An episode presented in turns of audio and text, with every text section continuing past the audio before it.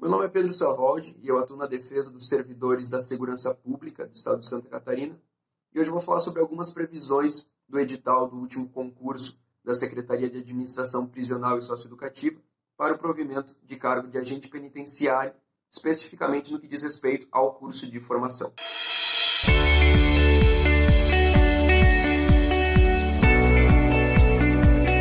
Primeiramente, é importante mencionar que essa análise faz menção ao edital 01-2019, que foi publicado em outubro de 2019 pela Secretaria de Administração Prisional e Socioeducativa do Estado de Santa Catarina.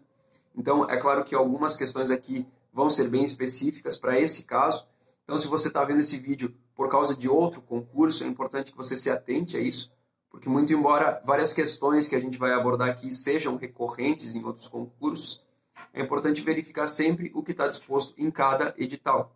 Mas, de qualquer modo, você verificando que existem pontos em comum entre o que a gente está tratando aqui e o que consta no edital, esse vídeo também pode te ajudar a sanar algumas dúvidas de outros concursos.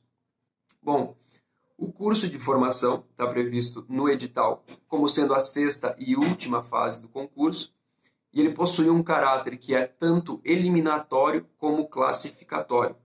É importante diferenciar e delimitar esses dois conceitos porque as previsões de caráter eliminatório dizem respeito a situações que, embora possam desclassificar um candidato, não podem servir como fundamento para alterar a classificação ou a pontuação dos candidatos.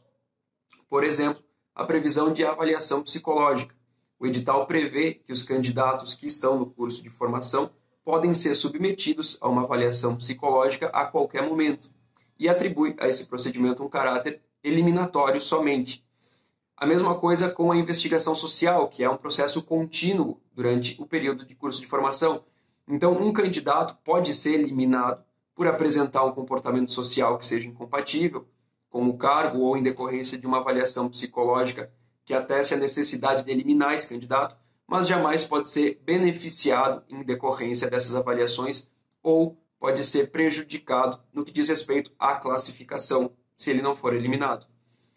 O caráter eliminatório dessas situações, assim como também são eliminatórios o envio de documentação, o comparecimento presencial ao curso, não podem servir de justificativa para alterar a pontuação, seja para melhor ou para pior, e alterar a ordem classificatória.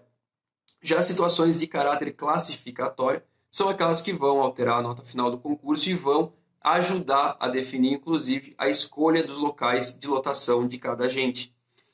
A única situação que o edital prevê com caráter classificatório durante o curso de formação é mesmo o resultado das avaliações, as notas atingidas pelos candidatos durante o curso de formação.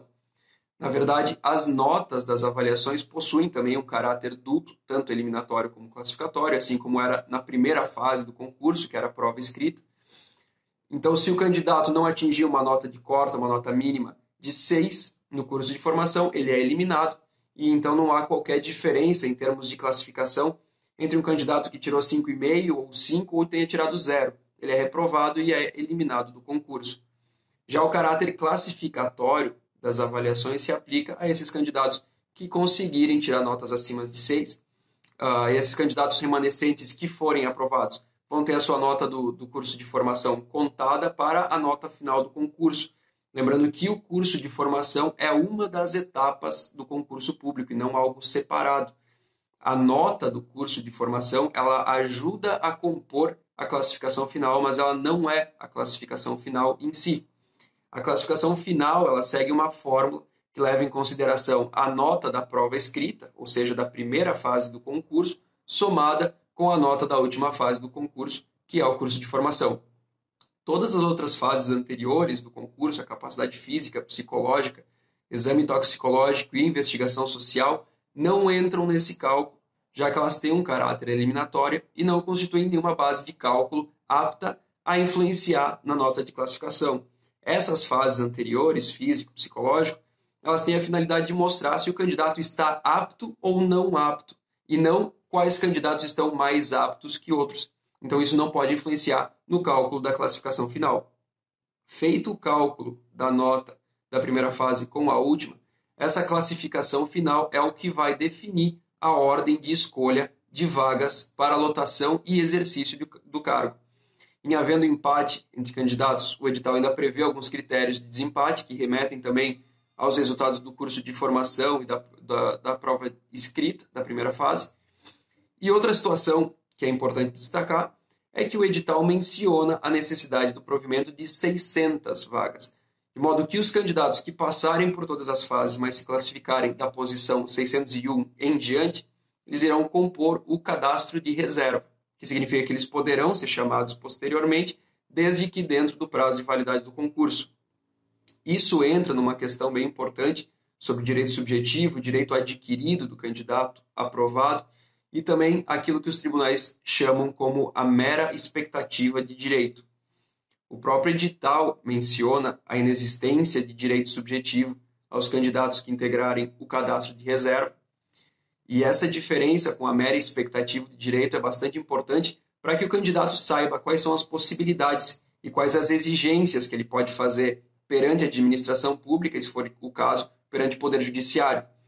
Essa questão em específico a gente vai explicar melhor em um próximo vídeo, de maneira mais detalhada, até já para comentar qual é a disposição do edital em relação a isso e como o Judiciário entende e aplica essas determinações dos editais.